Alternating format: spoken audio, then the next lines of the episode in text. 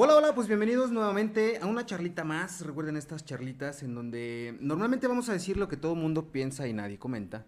O lo que todo el mundo comenta y nadie piensa realmente. Y el día de hoy, de manteles largos, invitados de lujo, Joaquín Trujillo, ¿cómo estás, hermano? Bienvenido al podcast. Muy bien, muchas gracias por invitarme aquí a tu programa, a tener esta charlita. Para empezar con la charlita, Joaquín, eh, una pregunta así sencillita. ¿Qué se siente cumplir sueños? ¿Qué se siente cumplir sueños? Muy bonito. Este, cumplir sueños se siente muy bonito, pero hay que saber cuándo los cumples y hay que saber decir gracias. Claro. yo recuerdo que en el 2000, he tenido muchos sueños que he cumplido, pero en el 2010, uno de mis sueños más grandes era curar en un museo en Estados Unidos y lo hice.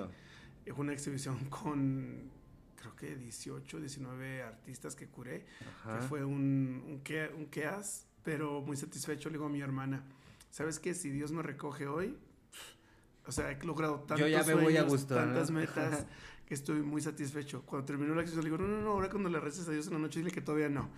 que el trato es que tenga 105 años, porque uno de mis ídolos, Álvarez Bravo, el fotógrafo mexicano, murió a los 102 años. Su última exhibición en el Getty Museum, entonces tengo muchos sueños por cumplir, muchas metas por. Todavía falta.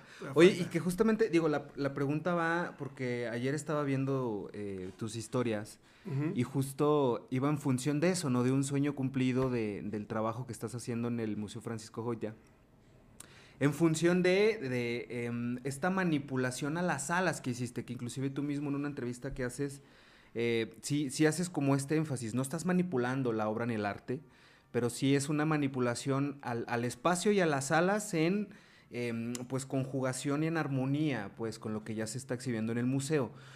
Particularmente este trabajo para ti, em, ¿qué implica? ¿Qué representa? ¿no? O sea, también estás exponiendo eh, probablemente, corrígeme si estoy mal, pues en, en, un espacio más, de los más emblemáticos inclusive que pudiera tener a nivel estatal, ¿no? El Museo Francisco Goitia como tal. Y hoy en día tu obra y tu trabajo, pues ahí está exhibiéndose, ahí está conjugándose, imprimiéndose junto con lo que tiene el museo. ¿Qué implica esto para Joaquín? Se implicó un reto muy grande, porque, o sea, ¿quién soy yo para responderle al trabajo del maestro Goitia? ¿no? O sea, ¿quién soy yo para venir a invadir, no invadir su espacio, tampoco la palabra es imponer, sino es colaborar con él, aunque él no esté aquí yo tengo mucho tiempo que me gusta mucho el trabajo del maestro Goitia, sus autorretratos más sensacionales. Cuando me dejo crecer el pelo, que antes que me esté cayendo, lo dejo así medio loco como Einstein, como él. Entonces le tengo un respeto enorme al maestro Goitia. He leído mucho de él, he escrito acá, pero yo me he hecho como mis propias historias de él, ¿no? Entonces me llega esta invitación a exhibir en el Museo Francisco Goitia que lo haya hecho igualmente de respetuosamente y con toda la energía en cualquier otro de los museos, pero no me lo esperaba del, no me esperaba que la directora y el curador del Goitia me estuvieran invitando. Y cuando se hizo esa invitación y se abrió la puerta para intervenir el espacio, digo yo, pues tengo que intervenir el espacio y responderle al maestro Goitia porque es su museo me dediqué cuando entras a la sala del lado izquierdo, izquierdo que es el trabajo del maestro Goitia. Y alguien me dijo, ah, es que le tuviste miedo y no quisiste responder a la derecha porque no tienes arte. Le digo, bueno, piensa lo que quieras. Simplemente no le respondí a donde está Pedro Coronel, Rafael Coronel, donde están los demás, porque no, no era con ellos la, conversación. Era con Goitia, era con el museo y ya arriba en las, en las salas de arriba de mi trabajo responderle al maestro Goitia a sus pinturas que me han inspirado y me han dado tanto desde niño que las he visto que no las entendía y que cada vez que veo y que cada vez que pasan más los años se, es una diferente emoción. Entonces esta vez que tanto he visto esas pinturas, poder responderle, por ejemplo, la escultura que tengo de los caballos, de los esqueletos que se llama Los Amantes, responderle así de esa manera, porque la pintura yo la recordaba con el caballito enfrente de, la, de la en vida. que el caballo está todavía vivo. Y me dice la directora, no, esa pieza está en, el, en la Ciudad de México, ¿crees que la traemos? Le digo, no, no, no. Porque no yo recordaba el caballo, pero no, no recordaba los, los, los esqueletos. el esqueleto ahí Sí, entonces me encanta esta frase que dice, que dice, la, que dice la directora Adela, que saco un fragmento de la pintura y son estos esqueletos y los hago presentes en el espacio. Entonces, así fue. El audio, si, no lo han escuchado, son a los colgados, cuando se fue Goitia en la revolución, a seguir la revolución, a pintar esta agonía que él tenía, esta agonía, esta frustración como la tenemos todos ahorita aquí en Zacatecas, en, la inseguridad que, estamos pasando, pero te seguimos con nuestro día a día. Entonces yo no quería mm, del trabajo que tenía que fuera énfasis en lo que estamos pasando, no porque no tengo respeto por las familias, lo que están afectando, que todos estamos muy afectados, pero también quería mostrar los, el otro lado de Zacatecas, que hay mucha gente trabajadora, mucha gente talentosa, hay mucha gente buena. Solo le respondí con audio a las pinturas, la agonía que yo sentí que Goitia sintió en su momento y agonías que yo he sentido en diferentes partes de, de, de, lo que he estado vivo hasta hoy por situaciones de pérdidas de familiares, proyectos, X cosas. Entonces quería ese audio que, que así fuera. Aparte, siento yo, y bueno, una perspectiva muy personal respecto al arte como tal, porque el arte tiene muchos matices y va por muchos caminos muy distintos y, y estas percepciones que tenemos hacia el arte eh, son muy contextuales. Por ejemplo, tú dices, cuando eras niño, que, que veías las pinturas del maestro Goethe, que no las entendías, no sé si ya las entendiste o sigues sin entenderlas, pero sí, o sea, sí creo y al menos yo así lo percibo, van tomando un significado distinto según el contexto en el que nos encontremos. Es como los libros, quizá, o como las mismas canciones, la música. Dependiendo como del contexto y la situación en la que estés, le das como un matiz, un color, una armonía distinto y la obra es la misma. La obra es la misma. Pero quien lo matiza es uno, ¿no? Es uno, sí. Hay una, una pintura del maestro Goite que se llama La Bruja, que estaba en, en, un préstamo, no sé si en la Ciudad de México o en una exhibición. Y qué bueno que no estuvo ahí presente porque nomás le respondí a los colgados. Y ya cuando me dice Adela de esa pintura, le digo yo, es que yo cada vez que veo esa foto, cada vez que veo esa pintura, para mí es que alguien cumplió años y le dieron un pastelazo porque hay tanta pintura en la, en la pintura física en la pieza que siento que es como el betún en la cara. Y, desde cuántos tengo un año son de que un proyecto que se llama Es My Birthday y te doy un pastelazo y te tomo tu foto. Eso, entonces, pero desde niño siempre me ha causado esa, esa emoción, esa pintura. Oye, y hablando justamente de, de, de emociones, de arte, de cumplir sueños, ¿Cómo fue Joaquín orbitando justamente hacia, hacia la fotografía, hacia la pintura, hacia el arte? Vaya, todo, todo este arte tan interesante que tú haces ¿Cómo fuiste orbitando a eso? ¿Qué, hubo un momento así disruptivo en tu vida que dijiste, nah, mames, ahí eso es lo que quiero hacer? ¿O cómo, cómo fuiste llegando a, todo esto? Desde niño siempre me gustó el arte. Em, vengo de la ermita de Guadalupe, mis padres, que los amo con toda mi vida. Mi padre, que ya no está con nosotros, agricultor, campesino. O sea, después de la escuela tenían mis hermanos y todos nuestras tareas. Yo menos porque soy el bebé de la casa, entonces estaba más pequeño. Pero mis hermanos salían, digamos, de la escuela, hacías tu tarea y te ibas a trabajar al campo. A mí me tocaba muy poco.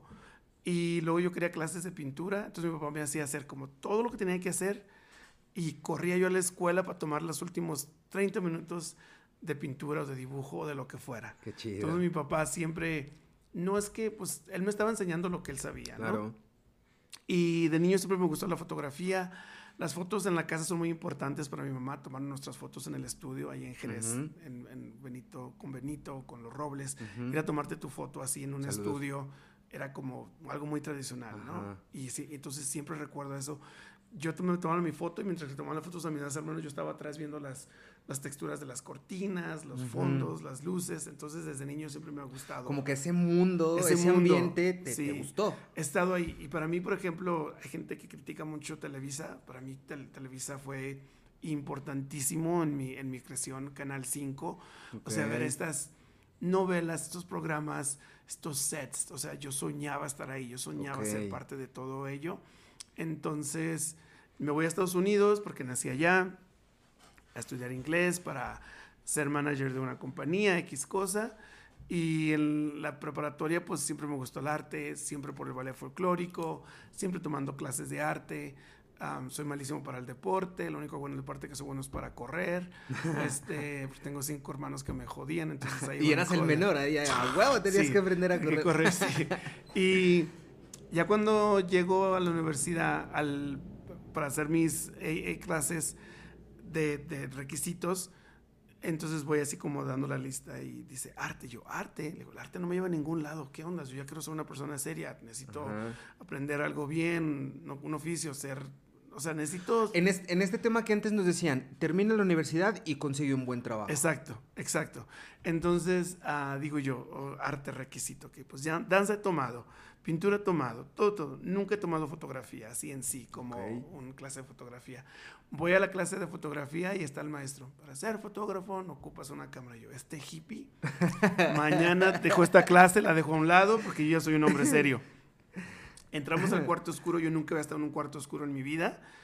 Prende el enlarger, esta máquina que, transmite luz, pone el papel ahí, le pone la mano, lo mete en estas trays, en estas... Como bandejas. Bandejas de, de químicos se, se, pone todo el papel negro y de repente, donde estaba la mano, se hace blanco. Yo me quedé sorprendido. Wow. Porque algo nuevo, ¿no? Que no... satisfacción al momento. O sea, yo para mí satisfacción al momento es lo más que más disfruto. Qué chido. Entonces, poco a poco, de todas mis clases, o sea, agarro la cámara, me estoy dando cuenta que me gusta, me gusta mucho, empiezo a crear, siempre fotografiando a mi familia. Este, y poco a poco más me, me enfoco en ello, me enfoco en ello, me enfoco en ello al año me da una, una beca para ir a una, una clases de la noche a una, una, escuela que se llama Art Center, ACCD, que yo no sabía que existía, increíble la escuela. Y bueno, hay otra historia donde me perdí y andaba tres horas perdido y miré el Freeway 5, ay, me voy a llegar hasta la casa de mis hermanas. Dije, ya no voy a esa escuela, yo no aguanto, tenía 17 años y medio. Este, el maestro me regañó y alguien mayor que te regañó, un maestro, yo, uff. Entonces ya le digo a mi hermano, tienes que manejarme y enseñarme bien, y ir y era una escuela sensacional, un cuarto oscuro enorme, un estudio increíble. O sea, dije, yo de aquí soy. Y del 97 hasta ahorita ha sido fotografía. De eso he vivido, eso es lo que he hecho. Eso ha sido mi escuela. Es una escuela muy, muy difícil. Desde, desde muy pequeño tenías muy claro qué querías hacer. O sea, desde, muy claro me gustó el arte. No tenía claro qué es lo que quería hacer. Yo pensé que tenía que tener un buen trabajo y ser manager de un trabajo porque eso es lo que pues en la casa decían y es lo que tienes que hacer, tener tu casa y tener todas esas cosas. digamos de mis 17 y medio, 19 cambió todo eso a lo que yo ya de verdad quería. Porque mira, y lo digo en función de que muchas veces, y esto es una realidad, porque la neta es una realidad muchas veces, cuando tienes 17, 18 años, que luego tienes que tomar estas decisiones de qué vas a estudiar, qué vas a hacer, güey, son, son decisiones que pueden marcar el resto de tu vida y muchas veces no sabemos ni qué putas hacer. Eso es una realidad. Yo conozco muchísima gente, yo soy docente universitario también, y hay mucha gente en sus 10 y altos o 20 bajos que están estudiando algo porque o porque no traen muchas matemáticas, o porque su papá o mamá estudian eso, o porque les dijeron que estaba lo chido, pero no es algo que genuinamente les guste y les llenen. O sea, yo veo y no lo disfrutan tanto, al menos como tú nos lo estás compartiendo y sí me he encontrado con muchas experiencias de vida que han ido caminando en función de tener claro quizá que iba por un camino, como tú dices, era el arte, no sabía exactamente en, cuál de sus distintos matices, pero, pero por ahí era porque era lo que a mí me gustaba, yo lo que veía que me gustaba, esa sinergia que, que plantea Yo a los 15 años me sentía el hombre más fracasado del mundo, porque siendo el menor de mi familia, mis hermanos que todos fueron a Estados Unidos a trabajar allá, y trabajaban en, en las cañerías de Los Ángeles, donde llega el pescado, desde muy temprana edad. Bueno, mi hermano, el que le sigo yo, somos, tenemos como siete años de diferencia, creo, no recuerdo. Entonces, para ese entonces ya tenían, vivían, en la, o sea, vivían todos juntos en una casa, tenían sus coches en Los Ángeles, sus coches en, en la ermita este, empezaron a hacer sus casas y yo apenas estaba en la preparatoria. O sea, qué loser. Yo me sentía el más loser. Sí, era este de, güey, ellos ya tienen todo eso, yo no tengo nada. Pero entonces ya cuando entré a la escuela, que sabía que la escuela era lo que me gustaba, sabía que por ahí iba, todavía no sabía lo que era. Entonces mi role era ser muy buen estudiante, tener muy buenas calificaciones y también me tocó trabajar con ellos los fines de semana, irnos a las 12 de la noche y trabajar hasta el siguiente día 6, 4 de la tarde. O sea, era increíble. Por eso a veces me da risa, porque vas, ve las casas de mis hermanos, unas casas hermosas, grandísimas, y luego, luego no, pues es narco, vende, ¿no? Sí, no, güey, o sea.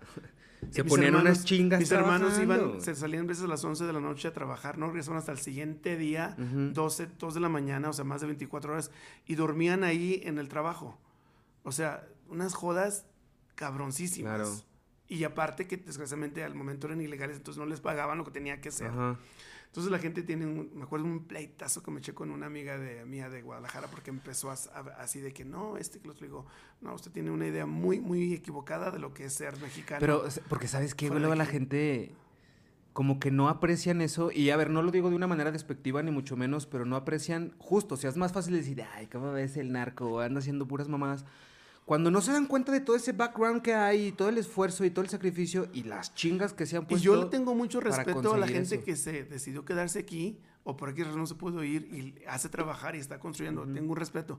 Pero también el que se va está canijo allá, allá vive uno amontonado, tiene muchas carencias, está fuera de su familia y aparte estás tienes todos tus gastos allá y aparte estás mandando para gastos de acá. Sí, o sea, el, irse no, no crean que también lo hace más fácil, porque también implica muchísimo esfuerzo y sacrificio. Entonces creo que todo eso me ayudó muchísimo a enfocarme y decir yo, ok, ya sé lo que quiero. Ya cuando llegué a la escuela, que yo sabía cuando estaba en la escuela no iba a tener chance de ir a otra escuela, agarrar una maestría, a seguir estudiando. Era una escuela muy, muy cara, que no me di cuenta que, era, eh, que así era, porque llegué ahí por equivocación. Pero estando ya ahí, o sea, hice todo mi esfuerzo para estar en esa escuela, para pagar toda esa colegiatura, para vivir ahí.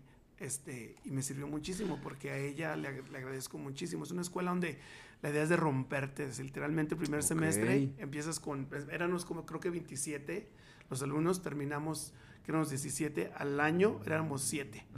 Porque la idea es de que si tú piensas que es difícil la escuela afuera va a ser lo Todavía más, cuádruple. Entonces la idea, el primer año es de romperte completamente.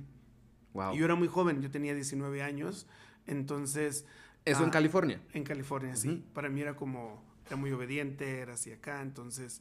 Pero me ayudó muchísimo, me enfoqué muchísimo. Para mí fue escuela, trabajar, escuela, trabajar, escuela, trabajar. ¿Tú crees que, el, eh, o sea, esta sinergia y esto que tú percibías con tus hermanos, em, el esfuerzo, el, el, que ellos eran en ese momento documentados y pues se complica también el tema del trabajo, prestaciones, etcétera.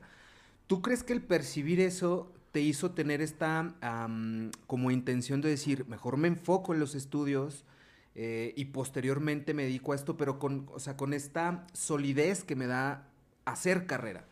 ¿Pero crees que fue en función de ver el esfuerzo y lo que se rompía la madre de tus hermanos por conseguir eh, lo que hoy en día, gracias a Dios, tienen? ¿Era en función de eso o no, era lo contrario, era muchísimo miedo porque me estaba metiendo en algo que nadie de la familia había hecho.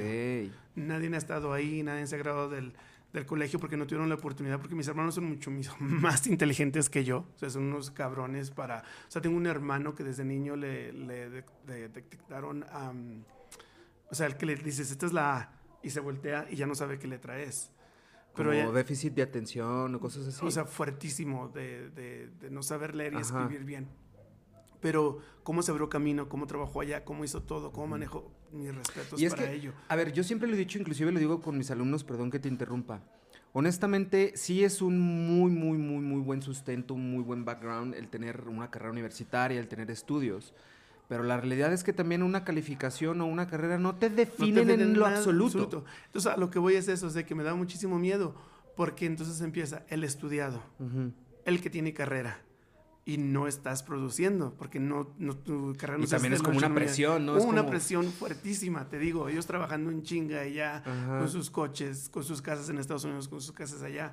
Y entonces aprendía que, ok, que se me resbale, que se me resbale. Hay una frase que dice una draga que me encanta, agua que cae detrás de, un, de la espalda de un pato, porque los patos se sumergen y se les resbala, el agua. entonces aprendí que se me resbalara, que se me resbalara. Qué chido. Y toda mi familia me ha ayudado de una manera u otra no entendían lo que hacía, tan no entienden muchos de lo que hago, pero siempre han estado ahí apoyándome de una manera u otra. Uno de los otros me están apoyando. Qué fortuna, ¿no? No, afortunadísimo. Y critica así al 100, o sea, no necesito que alguien me critique porque empieza en la casa. en la casa tengo. entonces imagínate, te gradúas, empiezas a la escuela. Me acuerdo que me iba a Nueva York por primera vez con mil dólares por una semana. Y un hermano mío así andaba así como, ¿cómo que se va a Nueva York solo? No, déjame ir con él, porque va a estar allá. Se va, o sea, porque tenía 21 años y medio y entonces era así como el bebé, entonces qué sé yo, hey, respira, va a estar bien, ¿no? Me fui a tocar puertas, ta, ta, ta, ta. Me con cuatro amigos, que tuvimos los cuatro en un cuarto de hotel, una escuela muy rica que fui donde mucha gente tiene mucho dinero, yo fui a tocar puertas, yo fui a tener portafolios, yo me vine del lunes al viernes, el viernes con mi primer trabajo, que es Travel and Leisure, que recuerdo que fue una historia muy rara entre Texas y México, y terminé en Acuña, Y, no, empecé en Acuña y ahora que me vine de Nueva York en el 2021, digo mi hermano, de Acuñas empecé mi trabajo hace 23 años y he ido a 38 países por mi trabajo. Wow, Digo, ahora salgo de Acuña a ver qué es lo que me da el estilo. Fue algo muy bonito, pero es, ha, sido, no ha sido fácil, o sea, la verdad, yo en el colegio, o sea, mis hermanos nunca saben esto, mis hermanas, yo me quedaba con 5 dólares, entonces era un dólar por día. Taco Bell era mi mejor amigo porque te daban todo, tres tacos, unas papitas y una soda. Ok. Entonces, eso comía. Ya. Ah, me acuerdo después en la cafetería no ibas porque estaba cara y un día un amigo me dijo, quiero tomarte una foto como mexicano. Y yo, ok. No, pero vístete como mexicano. Y yo, pues bueno. Entonces ya le pedí a mi hermano el cinto piteado y esto y lo y ya, pero era para romper estereotipos, porque decía, pues tú eres el mexicano que te vistes súper diferente, pero eres el más mexicano porque tu portafolio es muy mexicano, ¿no? Pero me ayudó eso, porque en la cafetería, no recuerdo el nombre del señor, me dice, digo yo, sí. Dice, ¿eres de Zacatecas? Digo, bueno, mis papás. Digo, ¿por qué? Dice, por el por el cinto por El cinto. Dice, yo soy de Tepetongo. Ok. Dice, mi familia. por el cinto. Dice, mi familia ha trabajado ahí en las tortas de Tepetongo. Y yo, ah, qué cool. Dice, en veces te veo que nomás agarras, pues, poquita comida, no tienes dinero. Le digo, no, no tengo dinero. este, dice, cuando no tengas dinero, o así que andes corto, agarra la, la charola verde. Dice, la charola verde, yo le digo al que te cobra que te dé mi descuento y yo te voy a poner más comida. Entonces, ah, sí era. le cuento esa historia a mi hermana Eva y Diego se dedicaba, cada vez que pasaba de aquí a Zacatecas o de Zacatecas a Jerez y miraba chicos que ocupaban raite, se los llevaba, hasta se traía lonche mi hermana, hasta me dando sentimiento, por agradecimiento que este hombre me daba de comer. Entonces, te digo, yo estoy aquí porque muchísima gente me ha ayudado. ¿A qué, a qué atribuyes, Joaquín, el, el hecho vaya, el, me queda claro que son las ganas de querer salir adelante, de querer aprender, de querer eh, inclusive a veces hasta salir de esa zona de confort. Y, y, güey, la neta, qué bonita historia. O sea, porque muchas veces no, no nos damos cuenta todo lo que hay detrás. Sí, la gente me ve y piensa que mi vida es... En Estados Unidos, por ejemplo, decían, es que este chico está aquí porque es, de papás ricos. ¿Cómo puede estar en Art Center, una colegiatura que cada semestre son 14 mil dólares? Son tres al año. Wow. Sí, entonces imagínate, ¿no? Entonces, y yo me pagué todo mi primer año completo, ya después préstamos, este, y la gente lo ve muy fácil, que piensan que las cosas se dan. No. O sea, sí, completamente pero también estamos viviendo en un momento que, es, que me da mucho coraje, que hay muchísima flojera. No solo los jóvenes, en cualquier persona que quiera emprender algo es una flojera porque hay tanta información, está a tus manos tan fácil, de que puedes emprender tanto muchas... O sea, por ejemplo, ahorita ser fotógrafo hasta con tu iPhone si quieres. Pedo, sí, claro. Sí, una cámara digital, lo que estás quemando son pixeles, no que el rollo, no que procesarlo. Entonces, no hay una excusa. La gente me dice, ¿cómo puedo ser fotógrafo? Agarra la cámara y empieza a tomar fotos. ¿Cómo puedo ser chef? Empieza a cocinar. En la cocina. Eh, o sea, cualquier cosa tienes que empezar. Claro. en lo de carreras, cuando he tenido chance de dar clases en... Estaba, estaba en un momento que quería agarrar mi maestría, me sentía un poco inseguro, porque sí estaba coleccionando por museos y estas cosas, pero yo no hablaba mucho como muy conceptual. Mi trabajo lo hacía por sí solo, y entonces me sentía un poco inseguro. Y empecé a como, ok, a Colombia, acá, a UCLA, a NYU y me decían, no, yo, ah, no, no, no, no, pero es que queremos que ya des clases. Y yo, ¿cómo voy a dar clases? y empecé a dar clases en bar, uh, en ICP Bar, una clase que se llama Intercambiando ah, Habilidades. Habilidades, gracias. Donde toda esta gente tiene tres años de teoría. Ok. Y yo llegaba en el último año, con toda su teoría, a cómo hacer su teoría, hacer algo, una, una fotografía, una pintura, algo. Y yo soy muy bueno para agarrar un dólar y estirarlo y hacer lo que se vea que gastaste 100 dólares cuando es un dólar. Y fue muy satisfactorio porque fue un intercambio con, los estudiantes. Y yo siempre les decía, o sea, aquí está su, vean su clase. Son 13, 14 personas. Aquí están estudiando fotografía. No todos van a ser fotógrafos. No todos van a ser artistas. Y les molesta. Le digo, pero vean, o sea, uno de aquí puede ser editor, dueño de una galería, eh, o sea, el director de una revista. Hasta puedes poner tu, tu, tienda de fotografía, o sea, en algo. O sea, ya, ya estudiaste esto y pero si la tuyo es no tomar la foto, o sea, puedes encontrar. Igual hay un mundo periférico alrededor, de la foto. completamente. Gigantesco, claro. Sí. Y mucha gente a veces decepciona mucho y se va y se reencuentran y regresan. Porque lo que se aprende bien no se te olvida. Claro. Sí. Entonces es muy importante eso. O sea, chicos están en la universidad, están estudiando, tal vez cuando salgan de ahí no es lo que van a hacer, pero créanme que tienen las, las herramientas para hacer muchas cosas más. No, y totalmente de acuerdo. Hoy en día, eh, internet, tutoriales, lo que gustes y mandes, hasta las mismas entrevistas, las charlas, y hay millones de contenido y entrevistas, por ejemplo, en línea, en donde puedes eh, eh, a veces hasta ver lo que opina, no sé, tu fotógrafo favorito, ¿no? Tu, tu, tu, editor, tu productor, y le picas y buscas una entrevista, algún contenido. Entonces, sí te sigo en ese sentido de que hoy en día creo que es, es, es mucho más fácil eh, poder aprender un oficio o alguna técnica y, especializarte en algo.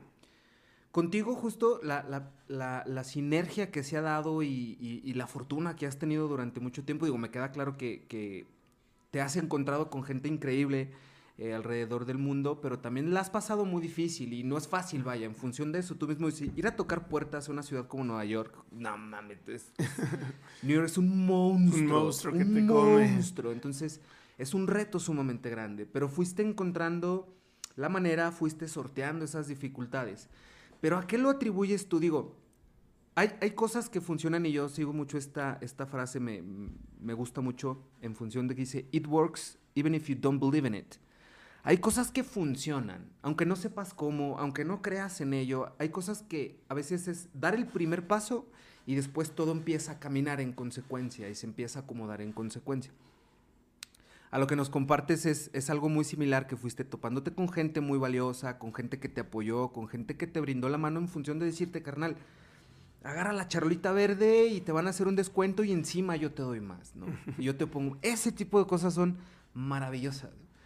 Personalmente me ha tocado también eh, vivir fuera de México varios años, encontrarte con esta gente que suma y que te ayudan. No que te dicen, ahí está. Sí. Pero que te, que a veces hasta una palmadita en la espalda y que te digan, cabrón, tú puedes y lo estás haciendo bien es más que suficiente. Sí, sí, sí. ¿Qué ha significado para ti todo este andar, este salir de tu zona de confort, este, inclusive si me permites el, el comentario, ser tan disruptivo que una persona que viene de una familia eh, del campo, que viene de la ermita de Guadalupe, de un municipio de Zacatecas, vaya, de una comunidad, de un municipio de Zacatecas, terminando exponiendo en los mejores lugares de su estado, visitando los mejores lugares del mundo para trabajar y para colaborar. ¿Qué ha implicado para ti todo esto? Vaya, ¿cómo lo hiciste, Carmen? Creo que lo más importante es, ahora sí lo dicen, tener los pies muy, muy, muy buenos en la, la tierra pero también creértela tú mismo. Claro. Este, yo soy un fruto de mis padres, de mis hermanos, de mis hermanas. Recuerdo una vez estaba el, el cumpleaños de María Félix y tienen todas sus películas. Estaba ahí en la cocina con mi hermana Eva y le digo yo, ay hermana, si yo tuviera un poquito de carácter de esta mujer, dice mi hermana, más. Entonces, más. sí, incondicionalmente, ahí está. Yo yo sé, yo sé de dónde vengo. O sea, recuerdo, yo soy malísimo para, yo soy malísimo para las bromas. No las aguanto. No me gusta que me den carrilla. Este, yo recuerdo cuando regresé una vez del, del todavía estaba en el colegio y regresó de vacaciones y traje un maestro conmigo, que fue el que me mandó a este colegio, traigo unos amigos. Y estaba mi papá, mi hermano mayor, y mi papá nunca me daba carrilla, y estaba dándome carrilla, carrilla, carrilla sabe qué, sabe cuánto, y yo agarro mi cama que parece un acordeón, le digo, tenga, casi llorando, a ver, que le paguen tres mil dólares por si se tarda media hora o, tres horas en tomar estas fotos. Y me dice, Joaquín, Joaquín, calmado, dice, em, sé que no te gusta que te den carrilla, dice, pero te fuiste, te fuiste a los 12 años, a los 14 años te empezaste a trabajar con tus hermanos. Ellos te dijeron, ¿quieres venir de vacaciones? Tienen que empezar a pagar tus vuelos de ida y venidas. Cuando se me atoraban cosas, claro que ahí estaban mis hermanos para apoyarme, mis hermanas. Y se provenías, entonces decía yo, ¿ahora qué le voy a enseñar a este? Se me fue más temprano que todos mis otros hijos. Voy a enseñarle lo que mi padre me enseñó a mí. Que, que yo sé que por cualquier X cosa que pase donde andes, que yo sé que no va a ser así, que sé que te vas a abrir camino, puedes regresar a tu pueblo, a tu casa, saber cómo sembrar maíz y frijol y nunca te morirías de hambre. Pero cuando yo venía de vacaciones, mi papá no me dejaba ir con mis amigos a la alberca acá. O sea, yo trabajaba de las 6 de la mañana hasta las 6 de la tarde. De las 7 en adelante tenía que estar a la casa a las 10.45, de las 10.45 de la noche, era mi tiempo libre. No me podía desvelar porque tenía que levantarme. Para ir atrás. Odiaba los animales, siempre dice a mi hermana, mi hijo, usted siempre son los animales, usted correteando. Mi padre así en su caballo grande, yo viéndolo desde acá arriba, con el miedo, pero también con la protección que sé que él me tenía. Entonces nunca he olvidado eso. Y no es de que digo yo, ay, tengo que trabajar tanto porque no quiero esta vida. No, esa vida me encanta, me encanta regresar aquí. Pero me dice mi hermana, mi hijo, para lo que a usted le gusta tiene que trabajar mucho. Pero lo que usted quiere tiene que trabajar mucho porque no somos una familia adinerada, no somos una familia que tenemos para dárselo, entonces lo tiene que trabajar. Pero toda esa disciplina me la dieron desde chiquito. Toda esa disciplina me la dio mi escuela, fuertísimo. Toda esa disciplina me la ha dado la vida de, de topes que te das sin parar. Claro. Entonces, hace mucho tiempo, en el 2000, había un escritor que no recuerdo que decía, empieza a vivir la vida que quieres. Empieza a vivir la vida que quieres porque te va a llegar esa vida. O sea, empieza a vivir, eso que significa que vivas más allá de lo que, de lo que, de lo que haces. si, si, haces 10 dólares al mes, te, está pidiendo la vida que gastes mil dólares al mes. Pero hay que tener cuidado porque en un momento esa vida te alcanza. Claro. Entonces una vez hubo una plática, si no me acuerdo, una presentación donde dicen, le estaban diciendo a estudiantes, vive así, vive acá. Y dice una persona que me quiere mucho, dice, ¿qué no conocen a Joaquín? Él tiene años viviendo así. Yo fui en una escuela que no debería de estar porque no tengo el dinero para ello viviendo en un apartamento que no puedo estar porque no tengo el dinero para ello. O sea, porque, y también con todas las estéticas, porque vengo de un rancho donde no hay, ¿no? Este, con muchísimos estudiantes diferentes de alrededor del mundo y desgraciadamente con los más racistas mexicanos, que son con los más racistas. Son los peores, ¿verdad? Son los peores. son los más hijos de puta. Sí, los más hijos de puta. Pero mira, en un momento cuando se trató de que no es tu apellido, tu cartera lo que te habla, sino tu talento, me los he dejado atrás. Así es. Atrás. Es la mejor manera de callar boca. Muchísima. Hay muchas anécdotas.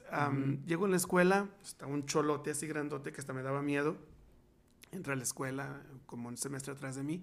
Y un día me lo topo en la escuela y le digo, ah, ¿qué onda? Me dice, ¿qué onda? Le digo, ¿te estás tomando un semestre libre? Sí, me estoy tomando un semestre libre. Es usual que te tomes un semestre porque la escuela está pesada. Y ya llegó el siguiente semestre y me dice, en esa plática él me dice que qué generación era yo.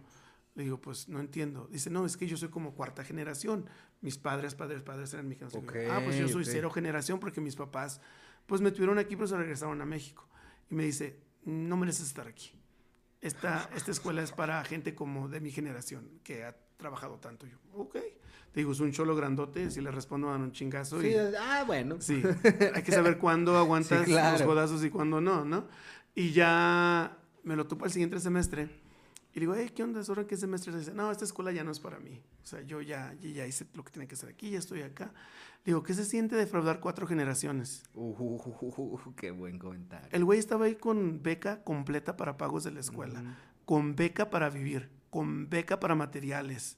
Estamos hablando que el vato tenía una beca de 300 mil dólares. Fuck. Y decepciona a cuatro generaciones. No me contestó nada para atrás. Porque no tenía nada que contestarte. No. Años después, este, me topo en un evento en Mérida. Voy con un amigo muy querido, eh, que viene de familia muy, muy, muy, muy bien. bien posicionada. Bien posicionada, de Monterrey. y andamos trabajando un proyecto muy padre. Llegamos a una casa increíble. Y yo, fuck. Mitad de la gente que está aquí conozco porque estaban en la escuela conmigo. Y me siento en, el, en, la, en la alberca. Y ahí, ¿qué tienes? digo, a mí hizo daño los camarones que nos comimos hace rato. Es bien inteligente. Ya nos fuimos al hotel, nos cambiamos para el evento que vamos a hacer en la noche, que es en un hotel que se llama Rosé Chocolate. Y llego ahí, yo ya había fotografiado al dueño, llego y saludo al dueño, saludo a más personas y me dice, güey, o sea, acabo de saludar al director de Panamex o no sé qué pinche banco. Acabo de saludar al bla, bla, bla, bla. Y dice, ¿y por qué te, te azorrillaste allá en la casa? Le digo, ay, porque un montón de juniors como tú. De que mi papá esto, de que esto, que el otro. Y con ganas de no, que ellos dicen que no tengo apellido, tengo mejor apellido que el de ellos. Le digo, clarísimo. le digo, aquí estamos en el mismo nivel. Aquí no es el apellido, aquí es, aquí es el trabajo. Aquí es el trabajo. Y dice, y, dice, y te diste cuenta que todos nos quedamos atrás y tú acá trabajando como si nada, al dueño de Nómada, que es uno de los restaurantes más importantes del mundo. Entonces, mi trabajo, mi, mi talento, lo que me han enseñado mis padres a respetarme, mis hermanas, mis hermanos, me ha ayudado a llegar a donde estoy.